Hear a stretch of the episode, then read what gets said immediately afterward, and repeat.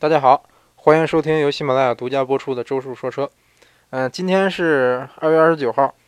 嗯、易车网在这个日本呃的筑波赛道举办了一个应该是叫筑波中国日的这么个赛道日活动。嗯、当然这不是第一次了啊。呃，大概在两年前，两年以前吧，应该是。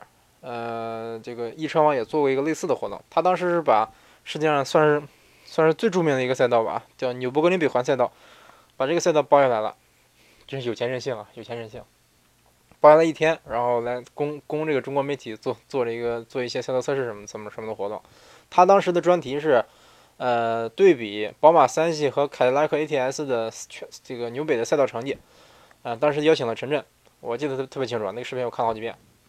当时那个视频里，陈震是赢了，陈震开的是那 ATS，然后另一个胖胖的一个一个一个一个车手啊，应该不是车手，应该是一个一个编辑，他选了宝马三系。然后陈震到最后其实优势是很明显的，就就是差点就把他甩甩的尾灯都看不见了。然后当时我记得记得特别清楚，陈震还说：“这个我我就到到最后，陈震说我让让他，我让让他，我我我先我让让他慢点开，踩踩刹车。”然后那个那个胖编辑在在在那他那那他那车里就说：“哎呀，你看现在这个、嗯、差距都越小了，这说明宝马三系的动力比 ATS 强多了。”哈哈哈。当时他这么说的。哎呀，我当时就想说呵呵啊，当然。呃，虽然说这个陈震开这个开 ATS 赢了宝马三系啊，但是但是陈震的驾驶技术肯定是比那个编辑要强强太多了啊！我震哥那是第一的，当然不是第一的，我我那个陈震当然是有这个长期的赛道经验，但他主要开摩托啊，那差不多，摩托其实差不多。呃，但是那个编辑我估计他应该是没多少赛道经验，嗯、但最后结果是其实是三系赢了，因为最后是让一个专业赛车手他开的，先后开了两个车，然后测一个圈速，最后是三系赢了。啊，但是这个结果我不吃惊，因为确实 ATS 它的底盘可能更好，它的刹车更好，它是应该是带了一个 Brembo 刹车，前二后四的一个前四后二的一个刹车，然后这个动力上参数也是 ATS 更强啊，但是 ATS 它比较比较亏的是它那个变速箱严重严重拖了后腿，因为这个宝马三系搭载的那个八 AT 财富的八 AT 基本上就是同级别的一个明星产品，没什么对手。在这个传 变速箱上，它实在实在实在是比这个 ATS 强太多了，啊！如果要是手动挡的话，手动版本的话，我估计 ATS 要赢啊，我估计 ATS 应该是应该应该是会赢的，嗯、总之，哎，扯远了啊！总之这次这个易车网也是有钱任性，他又这次又把这个日本的一个著名的赛道叫筑波赛道给包下来了，这次是专题应该是测试一些小钢炮，然后我看我我也看了一些媒体老师发的一些朋友圈，有这个本田 S 六六六零。嗯，有这个，哎，好像有梅甘娜，然后有思域 Type 二，嗯，反正很多很多这个著知名的钢炮车型啊，啊，因因为这个本来筑波赛道也是个比较小的赛道，所以说挺这个这个这个活动应该挺有意思的啊。也有朋友问我说：“周师傅，你在日本，你怎么你怎么不去啊？”嗯，挺遗憾的告诉大家，这次周师傅去不了，因为我我得知这个消息算是知道的太晚了，我前天才知知道这个消息。然后你你现在临时的请假，这个我上次肯定不愿意。临时请假这工作上脱不开，而且那个学习上，我这我这现在这个月底了，有两两篇论文要交，是期末论文，算是比较重要。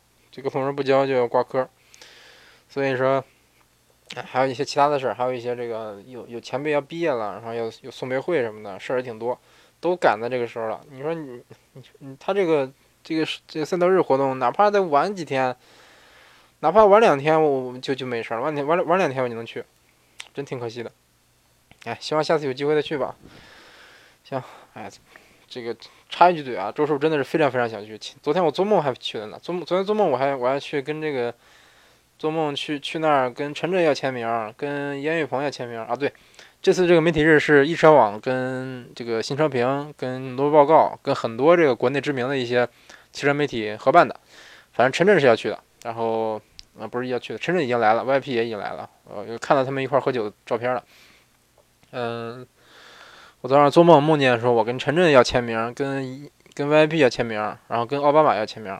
没错，昨天做梦奥巴马也去了。然后奥巴马让让我我我让他给我签名的时候，他说你赶紧，他他说行行行，我有笔，你找个纸。我就找找半天，我我就我就找找不出纸来，找不出。我说衣，我一看衣服，衣服黑的，写不上字儿。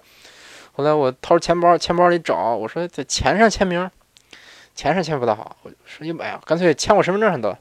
然后一看没有身份证，他这怎么办？然后身份证没有，我说那行，呃，这个日本它有一个有一个就是叫国民健康保险的一个保险证，相当于国内保险证啊，就相当于身份证了。嗯，我我找这个签吧，就这这这这找出来一看，哎，上面签满了写满了字儿啊，哎，这个签不上了。后来这个奥巴马奥巴马在在那催啊，奥巴马说好像还还是说的还是陕西话还是哪哪的话，就一直催说你看你签不签了，再再不签我走了。然后最最后最后最后我这个一急了，说先签我手上吧，然后就让他签我手背上了。然后这个 周叔做梦一直都都是比较不靠谱的，总之就是就是周叔很想去，希望以后有机会能参加一下这个易车网类似的活动吧啊，也希望易车网以后年年办年年办这个活动，对不对？今年主播中国日，明天明年这个零路中国日是吧？后年银石中国日，对不对？哎，总之易车网这个活动我是非常支持的啊。那行，嗯，进入今天主要内容啊，这这几天又攒了很多问题。咱因为问题比较多啊，咱就简单回答回答吧。嗯，第一个问题，直喷电喷哪个好？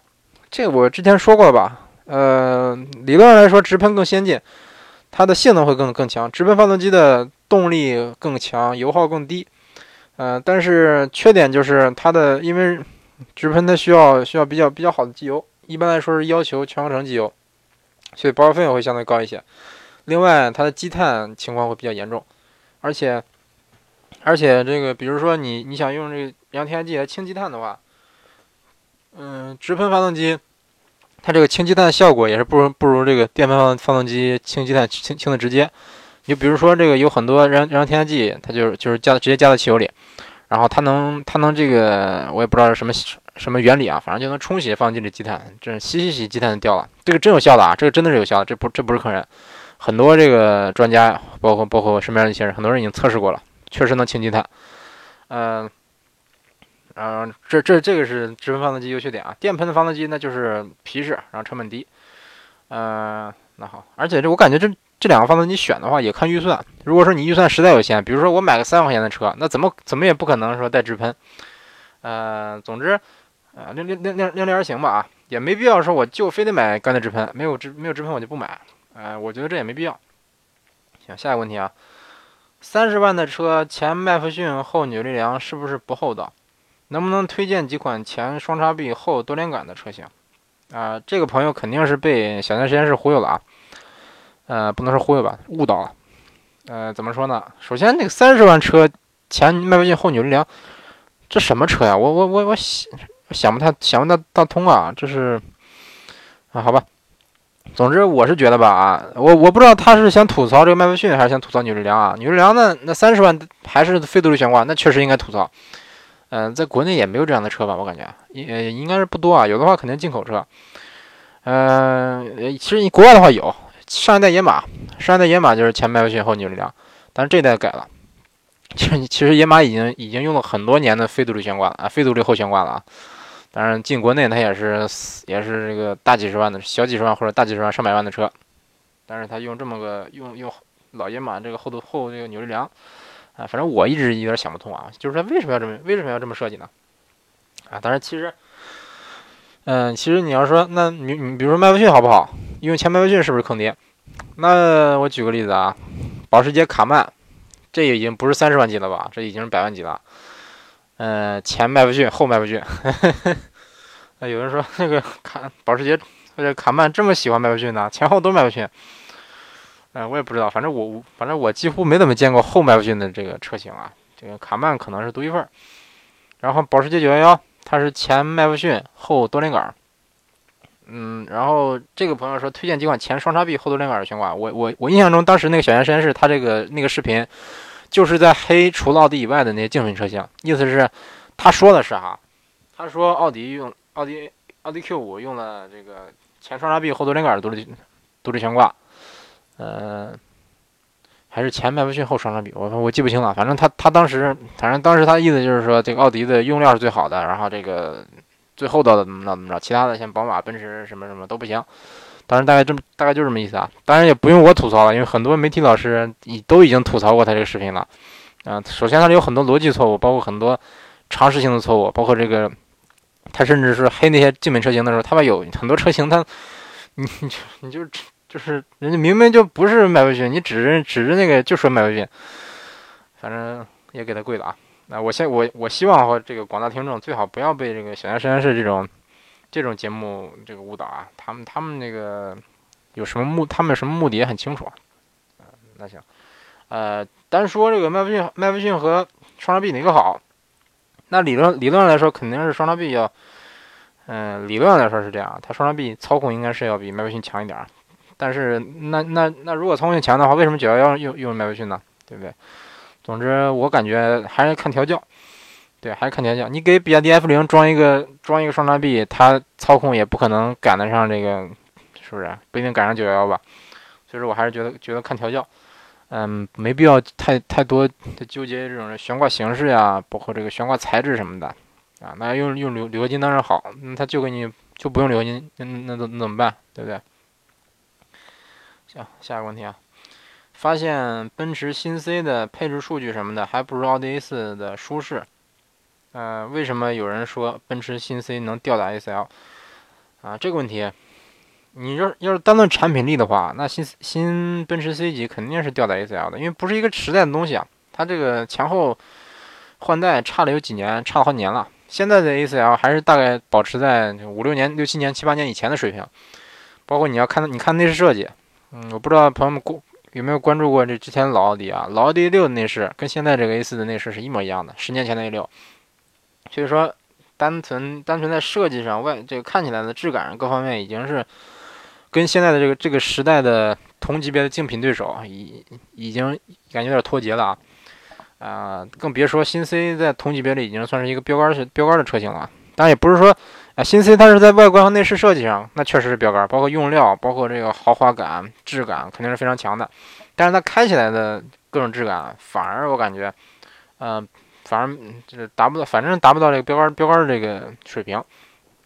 呃，总之，如果说你单纯的去去店里看的话，你也可以去对比对比看看。你就进进新 C 里边坐一会儿，然后再进这个出门左拐去奥迪去 A C L 里边这个坐一坐，你就知道差距了。真的不是一个档次的，真的完全不是一个档次的。嗯，而且为什么说他他居然这么对比？他说这个配置好像好像是不如 A 四我估计他是他对比的可能是同价位的车型，因为毕竟 A4L 的定价是要比新 C 要低很多的。嗯，况且国内的奥迪优惠幅度那么大，它马上换代了。这个新 C 刚换代，优惠幅度小，这样对比的话，肯定配置是有差距。但是，呃，新 C 为什么说 A 四 L 包括这个三系，它的低配能价格那么低呢？是因为它给它引入了一些配置非常低的一些这个低配车型，这个为了拉低这个价格的，呃，拉低的入入入门门槛。比如说新，比如说 A4L 的最低配吧，它最低配应该是叫舒适吧。嗯，没有真皮座椅，没有氙气大灯，它大灯居然是连透镜都没有，就是，嗯，这个人还说奥迪是登场的，你可以去可以去看看。如果如果说店里有实车的话，我估计没实车，因为这个这辆车一般没人们订，就是那个效果非常那尤其那个大灯啊，效果真的非常非常非常差。你想卤素大灯，连个透镜都没有，这是二三十万的车呀，哎，一定在逗我。而且里边没有真皮座椅，真皮座椅得选选装，选装是八千八。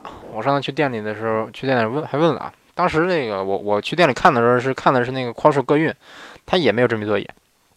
嗯，总之没有真皮座椅的奥迪 A4L，那质感真的是那你接受了。我并不是说这个真皮座椅非常非非常有必要啊，但是你你你如果有的话，你起码在视觉效果上是要强不少的。而且它的它的这个布座椅，首先这个看起来视觉效果很差不说。它后排的扶手整个是布的，然后前排的前排的这个中央扶手也是布的。按说前排中央扶手你你弄真皮行不行？而且后排中央扶手你不后排中央扶手你你不给真皮的，你给给个塑料的行不行？它给个布的。哎呀，总之这个看起来这个视觉效果真的太 low 了啊！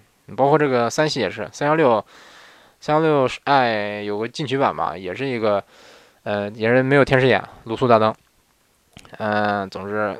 新 C 它肯定是有一点自己的架子，觉得啊，我好歹发明汽车，是不是？我这新 C 我不能太太太太低端，所以它并没有说弄这样这样的非常低端的车型。到目前为止，最低配的这个新 C，它也是标配了，呃，仿皮座椅，仿皮座椅，然后这个座椅的十几项调节，反正座椅的这个长短是可以调的，就前排座椅前排座椅可以调节腿托，啊，不是不是下边从下往上伸的那腿托，就是它座椅可以往前伸。呃呃，然后这个就是全 LED 大灯，嗯，自动泊车，自动泊车入位，然后什么无钥匙启动，LED LED 后尾灯，LED 日间行车灯，嗯，主动刹车系统什么的，这些都是标配。这么算其实还是挺厚道的啊。嗯，它的这个最低配的车型也就三十万出头吧，三十一万那样。嗯，总之我是觉得，奔驰新 C 它的标标准配置是相当高的啊，是相当相当高的。你不说别的，你光 LED 大灯吧，这个这个 ACL 全系都没有，顶配都没有，包括包括这个嗯嗯其他的，你像自动泊车什么都都都都有选装的啊。所以我我是觉得这俩这俩车型新 C 和 ACL，我感觉起码跟现款的 ACL 还没还没有换代的这个老 ACL 应该是没有什么可比性的。单纯在产品力方方面啊，差距是挺挺大的。所以说。如果想对比这俩，还是等这个新 A 四新的 A C L 上市再说吧。啊，然后下一个问题，你好，嗯，能告诉我一下逍客 X2V 和缤智哪个好一些吗？啊，这个朋友是个女生。嗯，首先我推荐逍客啊，我相信可能是很很多女生可能会喜欢这个缤智和 X X2V 这个外形，我个人也比较喜欢。但是，嗯，如果说这这这两款车对比的。嗯，其实三款车啊，但是 X2V 和缤智是其实一个平台的，都是飞度平台出来的车，所以说大体可以理解成一款车，嗯，基本上差不多。然后我就只带缤智了啊，因为这个日本版本的这个是叫缤智的。缤智和逍客比的话，呃，缤智是飞度平台，逍客是奇骏平台。那个它首先就奇骏这个平台就比就比这个飞度平台高了一个平台，所以说它无论是在行驶质感，包括隔音这些方面，肯定是要要强强一些的啊。嗯嗯，你说能不能强一个档次？这个我感觉也不大好说，就是我不不大好评价这算是几个档次。总之，嗯，总之逍客的隔音和舒适感肯定是要比缤智强不少。然后缤智最大的问题就是最大的硬伤，一个就是悬挂稍微有点跳，尤其是后排。然后发动机声音特别大，然后这个隔音比较差。其他方面啊，我感觉还是不错的。这个缤缤智的话。嗯，单纯这几个方面来说，它跟逍客比还是要差一些的。因为逍客其实，我不知道你见没见过实车啊。如果说你看实车的话，逍客是很显大的，但不是显大，它本来车就不小。它的你你比如说它跟奇骏比的话，嗯，你分开看，你可能你可能不会说感觉出来它比奇骏小多少，你甚至可能你感觉它比奇骏差不多大。如果如果两个车停在一起，会会感觉啊是确实短一点。但是逍客跟缤智比的话，那确实是大出一号来，这个尺寸大了不少。所以说这两这两款车要要是我推推荐，我肯定是推荐逍客。嗯，逍客当然可能是可靠性是跟缤智比较差一些，因为它这个它也是这个 CVT。嗯，目前逍客刚上市，我不确定它的 CVT 还会不会出问题啊？呃，就是如果说它要是像像奇骏，包括像轩逸一样出现这个 CVT 的问题，那可能是稍微这个有有一点点有一点点这个这个可靠性方面的问题啊。我也希望日产尽早召回。嗯，然后下一个问题说。我看贵州这边公交司机只要是下坡全丢空挡，这样做对吗？肯定是不对的。呃，为什为什么说很多老司机都喜欢这样的？包括出租车司机，包括这个公交车司机，因为，呃，在十几年以前、二十年以前，那时候这个带化油器的车型，就是那时候连电喷都没有呢，化油器车型它确实是空挡滑行省油。但现在的车最次也是电喷了，电喷机它空挡滑行是不省油的。嗯，带档滑滑行比较省油，就是说，比如说你你看前面一百米有红灯，你想减速，现在是六十，然后就是就是你你当时踩刹车，你最好别踩刹车啊，啊，这个最省油的方法是不踩刹车，慢慢让它滑行，但是你也别别别摘摘到空挡，你现在是五档，先降四档，滑滑滑滑滑，然后转速慢慢降低降低，快到这个怠速的那个降那个转速的时候，降降档，然后再等转速慢慢慢降。快降到降到怠速那个那个那那个什么再再降档啊！当然也也当然也也也不一定就是怠速啊，反正你肯定不能让它低低过怠速，因为它发动机为了维持怠速，肯定是会是会持持续喷油的。所以说你就逐级降档，这样滑行是最省油的。但有的人可能觉得麻烦，我直接我直接空档滑行行不行？那那行那是行，那肯那那肯肯定是行，但是说省油的效果肯定是达不到最佳。嗯，而且。我感觉这不是问题啊，省不省油不是问题，主要是你下坡的时候，尤其那种陡坡，你要是摘空挡，这是有安全隐患的呀。这已经不是说省不省油的问题了。这个无论是你记住啊，这个新手一定要记住，开手动挡车型，无论是上坡还是下坡，一定要带着档，而且要保持低档。呃，为什么要保持低档呢？因为这个发动机档位越低，转速越高的时候，你对发动机的控制是最好的。你比如说你下坡，你你挂低档，你可以说利用发动机制动，嗯，行话说叫作车，就是你你利用一个高转速，这个车会日有一个往后蹬的这么这么个劲儿，就是因为这个发动机有个很大的转转速差，它需要来中和这个转速差，所以说它它会用发动机的转转速差来帮你帮你刹车。啊，这样就不会造成刹车过热啊。比如说你要是一直长下坡，比如说一百公里的大下坡，嗯，从喜马拉雅山上往下滑，那你要是挂空档，我一直踩刹车，那一会儿刹车就过热了呀，那热热衰减了，是不是？别说热衰减，一会儿刹车冒烟，刹车都有可都可能变红，那肯定是有安全隐患的。包括上坡也是，上坡这个为什么要要选低档呢？因为这个低档扭矩大，这样你不至于说动动力不足，不至不至于这时倒着溜下来。啊，这这个当然这说说都是理论，相相信很多很多这个新手，真正跑山路的时候肯定是不敢不敢说这个，哎，前面下坡我降档吧，他可能很多人可能不敢。哎，总之我是建议大大家找一个就是缓坡试稍微试一试，试一试这个，比如说这个呃带档滑下去，或者说这个降档以后降保持一个低档，从从坡上往下滑是一个什么感觉？好，那下下一个问题啊。周师傅，能不能说一下丰田的缺点和日日系车的缺点？呃，哎，这不太好说呀。简单说吧，丰田的缺点就是各方面都不太突出，嗯，各方面都不算太差，但是各方面都都不都不是很突出。你就它没有没有一个就是特别特别这个拿得出拿得出手的优点。你比如说，比如说奔驰吧，是不是？哦，豪华，然后这个历史悠久。你比如说沃尔沃，安全，是不是？你比如说这个大众，呃，有情调。有情怀，嗯，比如说本田运动，比如说比如说马自达也是运动，人家都都有一个自己的品牌的特点。但是丰田，我就不知道它的特点是什么。它特点是卖的是销量好吗？还是还是还是怎么回事？然后这个丰田的车都有一个，当然你当然这个你不能以偏概全啊，并不是说所所有的丰田车都这样啊。有的丰田车，嗯，质感不是显示显得不是太好。嗯，就是说，我记得这个刀哥之前说过一句话，说丰说日系车，他他会把把这个很比较比较廉价的材料做的感觉，这个看起来感觉很高很高档啊。但其实我是觉得丰田它的车质感，包括这个档次感啊，无论是看起来摸起来都是，呃，同级别里算是中等偏下的啊啊。当然就是说你就是你感觉，就比如说这个，比如说这个雷凌卡拉吧，你说你像这个中控台上边，你说是。软不软也软，也是糖醋的。你说这个方向盘是不是真皮的？是真皮的。座椅是不是真皮？是真皮的。但是你看起来摸起来，就总总有那种感觉啊，总觉得说，哎，是不是不如大众高级啊？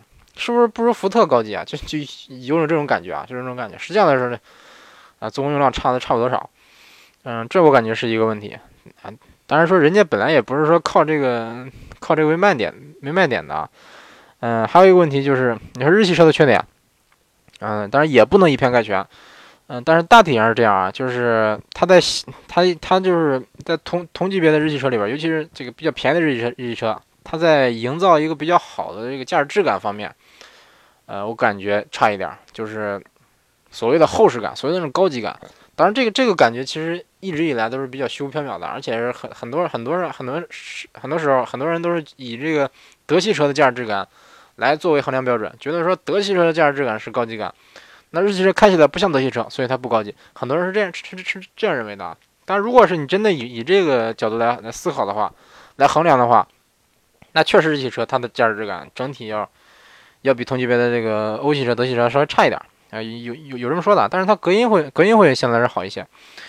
嗯，怎么说呢？我感觉我感觉你你说日系车的缺点。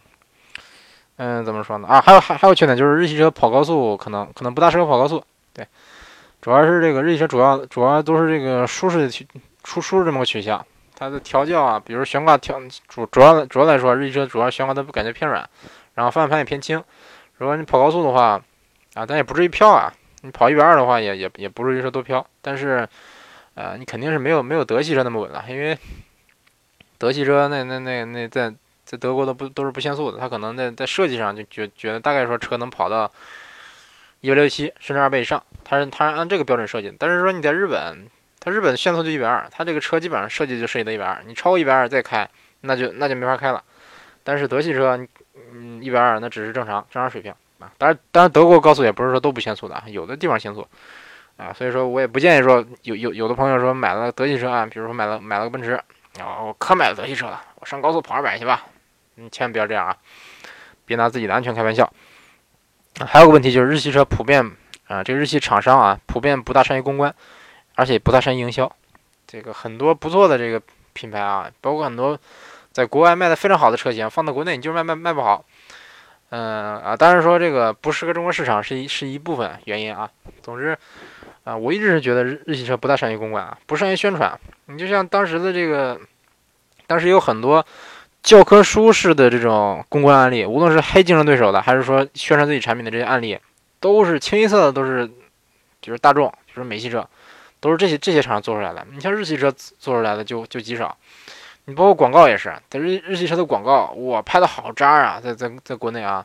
你比如说这个卡罗拉的广告吧，就是一个那个谁，古天乐戴了一个卡罗拉那个灯型的眼镜。戴上眼镜说：“嗯，我就是卡罗拉。”我我我到现在我都不明白这个车这广告是想说什么。你是想说你买个卡罗拉，你就是开古天乐吗？哎呀，总之总之我我挺那什么的。包括这个日日系车，它有很多这个，比如说技术革新呢，各方面它都不它都它都不宣传，很多人不知道。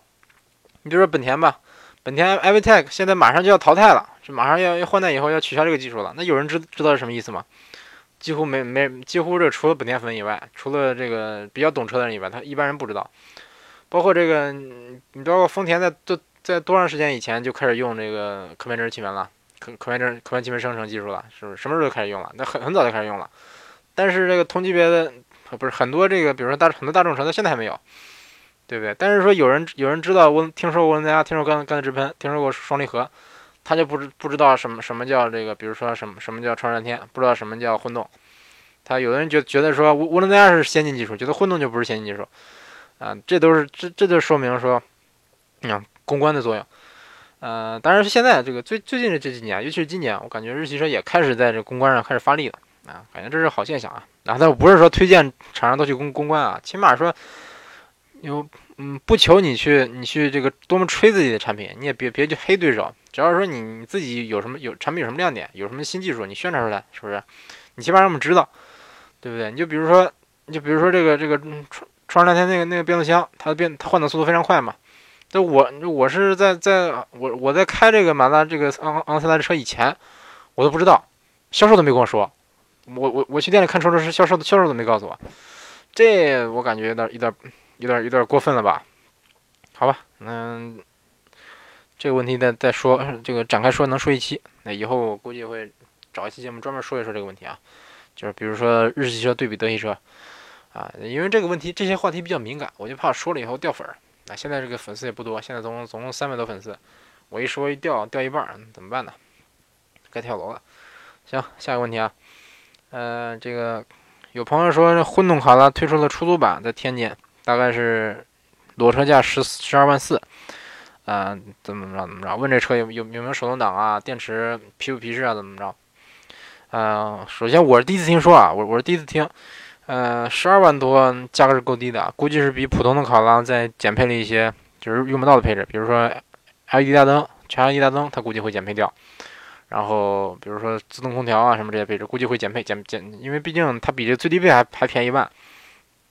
然后，嗯，他问有没有手动啊？那肯定没手动啊。混动混动车型肯定是没有手动挡。你比如说丰田的混动混动车型，它连转速都没有。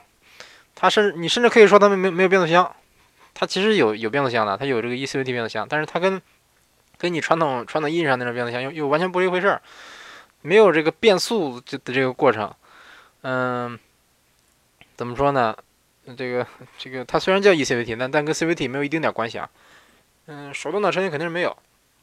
但是说这个 C 这个 eCVT 皮不皮实呢？我感觉是够皮实的啊。但是说能不能应对像出租车的这种使用状况？比如说我出去，我我一一一台车我开九十九万公里，开一百万公里，能不能开到？我不清楚啊。我我也我这个，因为毕竟混动车型在国内当出租车的也不多。嗯，然后包包括电池也是，电池如果说如果说国内的这个混动卡罗拉，它的电池这个比如混动总成，它的质量能达到国外的水准的话，那当出租车没问题。呃，但是国内目前为止我还是不大敢说。嗯，这个也也希望说，如果有有这个听众朋友谁谁懂这方面的，比如说这个有有丰田内部人员有或者销售什么的，懂这方面知识的，可以说可以来跟我联系一下，咱探讨探讨。啊，可以说扫扫码加入这个微信群啊。啊，这个从上次发广告以后，咱这微信群从人数从四十九人暴涨到了暴涨到了五十八人，呃，应该是涨到五十九啊。然后中间不知道谁退群了，估计是进群一看，哎呀，这个周师傅这咱这个群里的人都。大家都太友好了，太热情了，然后吓跑了，有有可能啊。嗯，总之希望大家踊踊跃加群啊！现在这个群里的这个氛围是不错的，非常热闹，然后大家都比较友好，嗯，都是积极向上的，充满正能量的讨论车，讨论也讨论一些其他方面的问题啊。嗯，这个行，下一个问题啊。嗯，老师能详细别说老师，别叫老师啊，别叫老师啊。那现在有有有人叫我周老师啊，别别这样哈，这个谈不上啊，我跟老师差远了。叫周师傅啊，师傅跟老师看起来是一样的啊，但是说，但是说这个师傅跟老师，我感觉不是不是一个档，不是一个层次啊。你比如说这个嗯媒体老师，对不对？比如说韩露老师，你可以叫老师，但是周师傅你不能叫周老周老师，周师傅就行了，师傅就是老师了。嗯，请详细介绍一下这些进口车的区别，行吗？中规车、非中规车、大规模贸易车、小规模贸易车。大三 C、小三 C、小批量免税车、援助车、外国人和外商自带车、其他特殊用处，哇，太多了。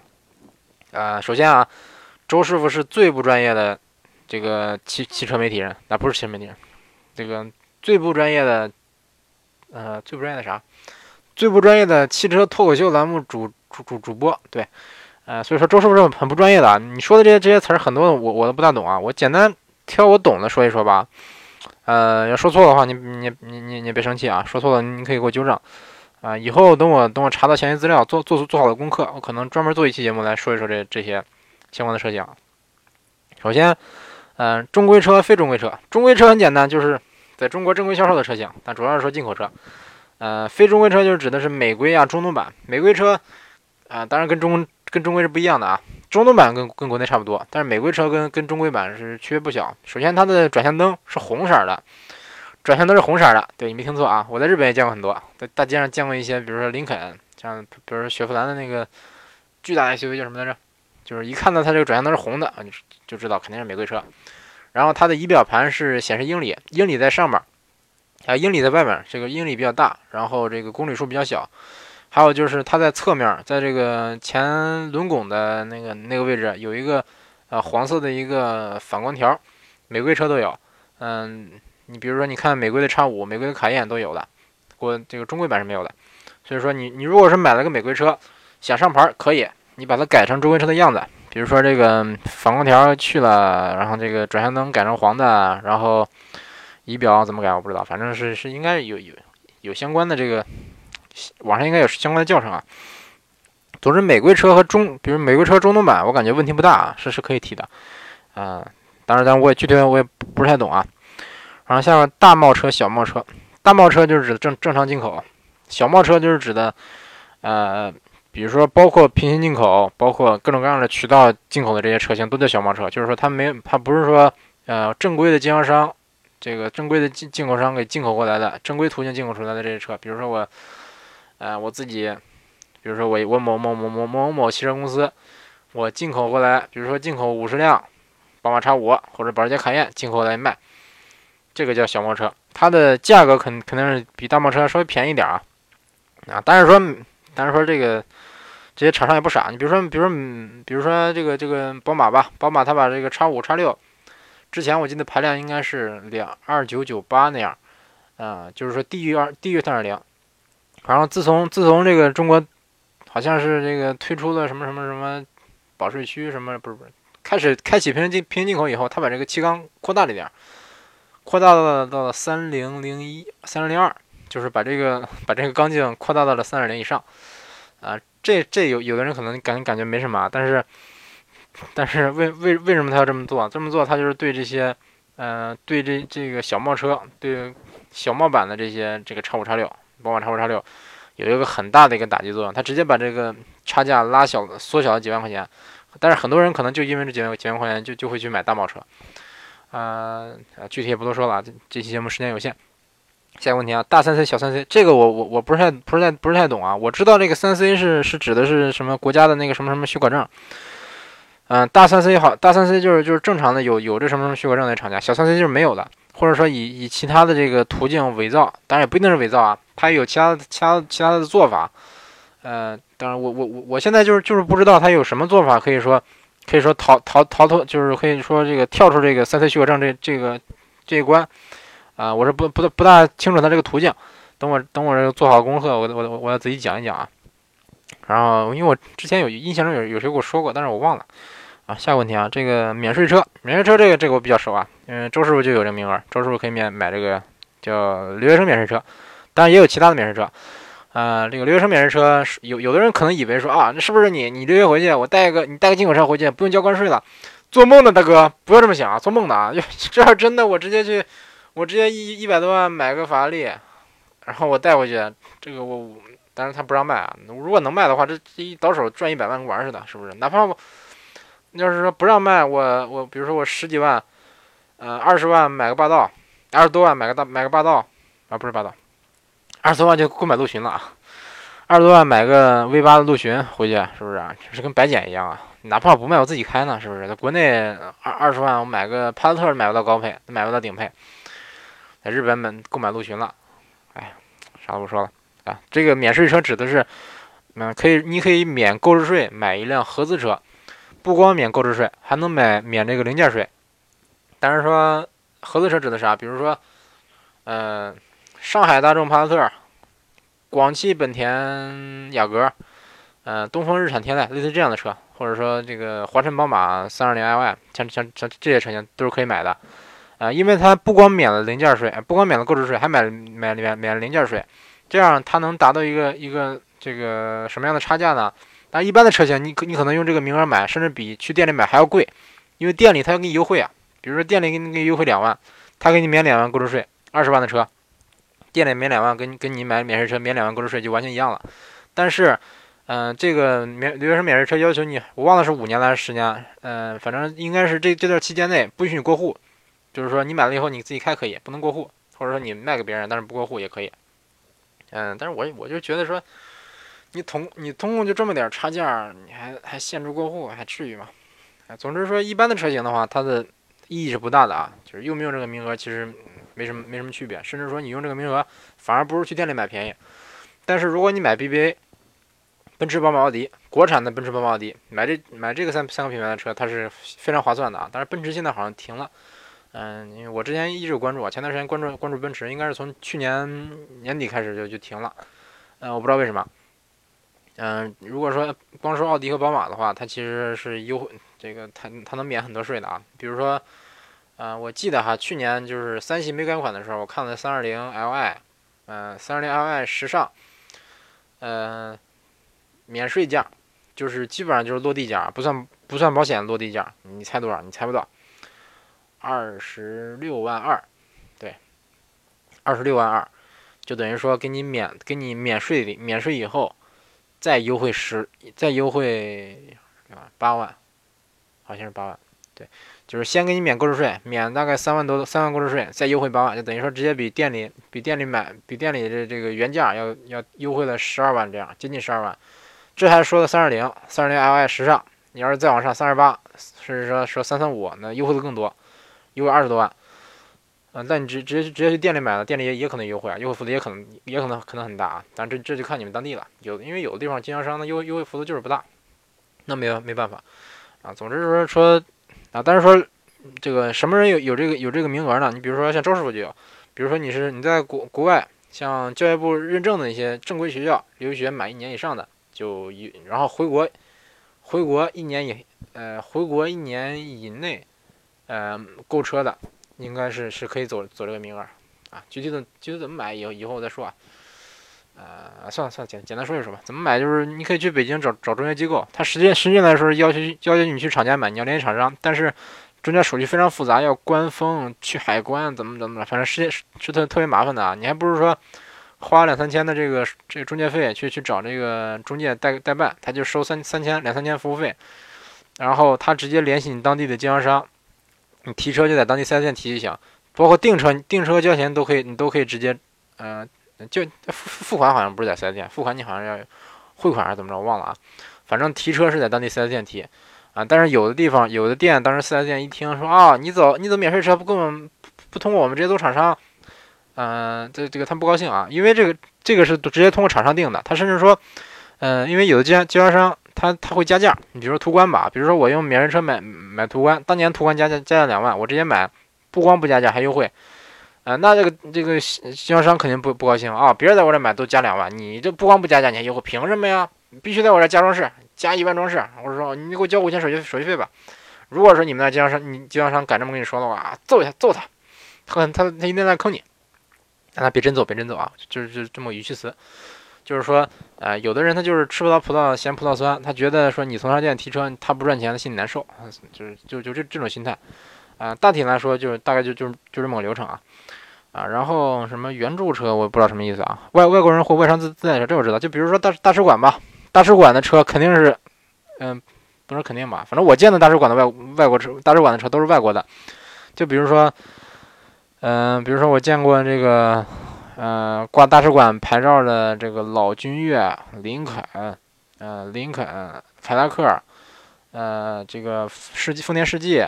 皇冠，包括在日本建的这几个日本日本大使馆，呃，不是日本驻日本的韩国大使馆，嗯，门口停了两辆雅克士，嗯，这是我在日本唯一见过的这个韩现在的轿车啊，嗯，总之他就是就是说这些人，比如说是当这些这些他们是算出差还是算是算是经商啊，反正他们自己带过来的车，自用的车，这种车是可以不交关税的，但是必须是二手车。然后也也有非常非常复杂的手续，反正特别特别复杂。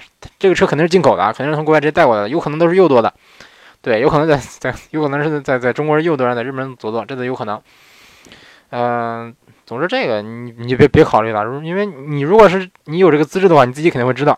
你如果没有这个资质，那你找人托关系也也也没什么用。嗯，我我估计他主要就是想想问，比如说像这个保税区啊或天津港啊这些地方提车的这这方面的事儿。所以说想问一问什么中中什么中规车、小贸车这这些东西，嗯，我大体讲一讲啊。如果说你要是在你你要是还有什么其他问题，可以再再去问我。反正这个东西我感觉比较复杂，你可能单出来单拎出来说，能说说整整一期。啊，行，那今天节目大概就就说到这儿吧，这已经录了四十多分钟了啊。行，感谢大家收听今天的周叔说车。嗯，这个欢迎大家踊跃加入咱们这个周叔说车，叫什么？叫这个钻石 VIP 粉丝协会这么个群啊，这么个微信群，希望大家有有踊跃参加啊。这个加群以后可以跟周叔叔来亲自，呃，不能面对面对面，不能说面对面聊天吧？周叔叔能亲自给你发语音，帮你回答一些问题啊。当然说群里也有很多比我更专业、比我更懂懂车的一些大神们啊，也也可以向他们提问。行，那感谢大家收听今天的周叔说车说车，欢迎大家继续收听。